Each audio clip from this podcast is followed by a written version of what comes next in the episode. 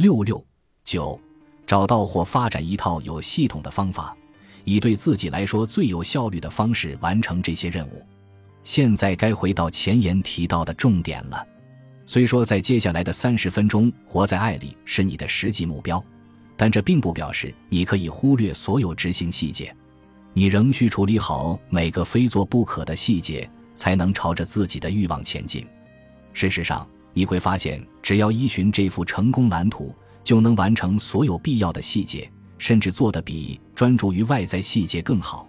因为你的应激反应已不再暗中妨碍你，因此你必须检视自己的个性与做事习惯，决定哪种做事方法最适合你，然后找到或发展一套有系统的方法。协助自己记录必须处理的各个细节，让你做起事来更可靠、更有效率。有些人可能需要日程表来安排各项任务，无论是写在纸上或记录在电子设备里；有些人可能不必写下待办事项，只用去做自知当下必须做的事。例如，内人霍普非常注重细节，总会在事前写下每一件事，他会事先规划好每个活动、每项任务。并制作详细的检查表，过程中一再核对。我则是很随性的人，只做自己知道当下必须做的事，最后每件事也都能顺利完成。只要稍作研究，也问问别人，就会找到数十种保证提高效率的现有系统。但我发现，最好还是想出一套属于你自己、容易执行的做事方法。方法用对了，就能维持效率。而不会觉得好像多了件麻烦事。重要的是寻找对你有用的系统化方法，即使得花些时间试错才能找到。十，在接下来的三十分钟完成前述任务，朝自己的欲望迈进。目标有二：怀抱着爱完成任务，以及确定你的任务与你在步骤一设定的终极成功目标一致。一旦删除并重写与你的成功问题有关的程序。也依循前述程序了，你只剩两件事要做：一是怀抱着爱完成任务，永远欣然接受变化、新方向和新的人；二是确定你的任务与自己的终极成功目标一致。请注意，我从未将这一点做得尽善尽美，也没人做到过。这幅成功蓝图的目的是帮助你在爱中行事，但打击自己可不是一种出于爱的行为，反而有违这套系统。导致压力，破坏整个过程，所以千万别那样做。持续执行到最完美的结果发生在自己身上为止。你实际得到的最终结果可能看起来正如自己想象的，也可能一点都不像，或者可能介于两者之间。例如，在朝着创业这个欲望前进的过程中，你也许决定开办平面设计服务，刚开始规模很小。你为某个你在其中担任志工的非营利组织提供免费服务，之后，因为你跟许多人提到自己的新事业，你终于接到第一个收费的单子。之后订单接踵而至。十八个月后，有位早期客户非常满意你的作品，他告诉你他的公司正在招聘兼职的营销设计师，鼓励你去应征。你决定寄出履历表和一些作品样本。面谈之后。你得到了这份工作，而且坦白说，这份工作还更吸引你，因为自己当老板压力太大了。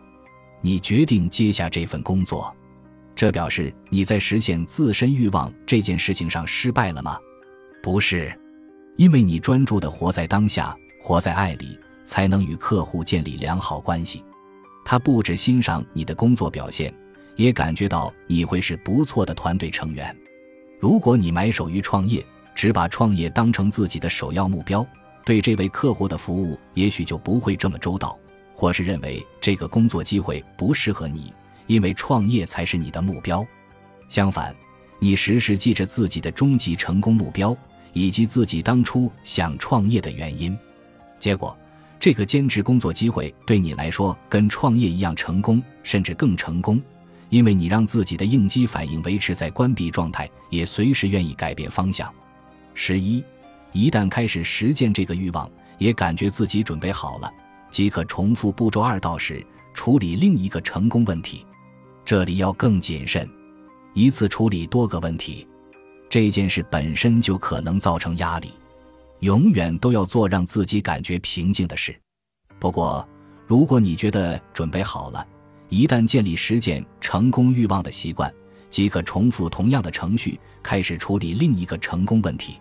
如果在创办小型事业这件事情上，你已取得最适合自己的成功，即可回到步骤一，开始处理你的婚姻关系。我有些客户实现了十个成功欲望，目前正在处理另外五个，并一直定期向我报告近况。此外，成功蓝图除了可用来处理长期问题，也可用在短期或如何维持的问题上。如果你觉得有压力、感到沮丧、愤怒，或察觉到负面想法或信念，只要运用同样的步骤和工具处理当下的情绪或信念即可。我想重申之前说过的。别担心自己无法完全遵照成功蓝图。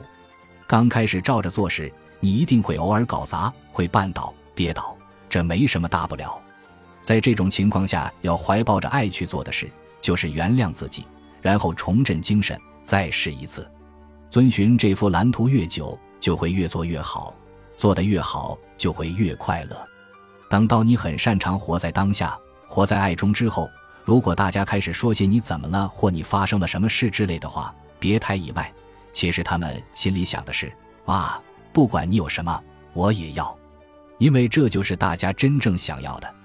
每一天、每小时、每一秒都活在爱中，成功、快乐、健康，以及每个人都想要的其他一切事物，都毫不费力地从爱中流泻而出。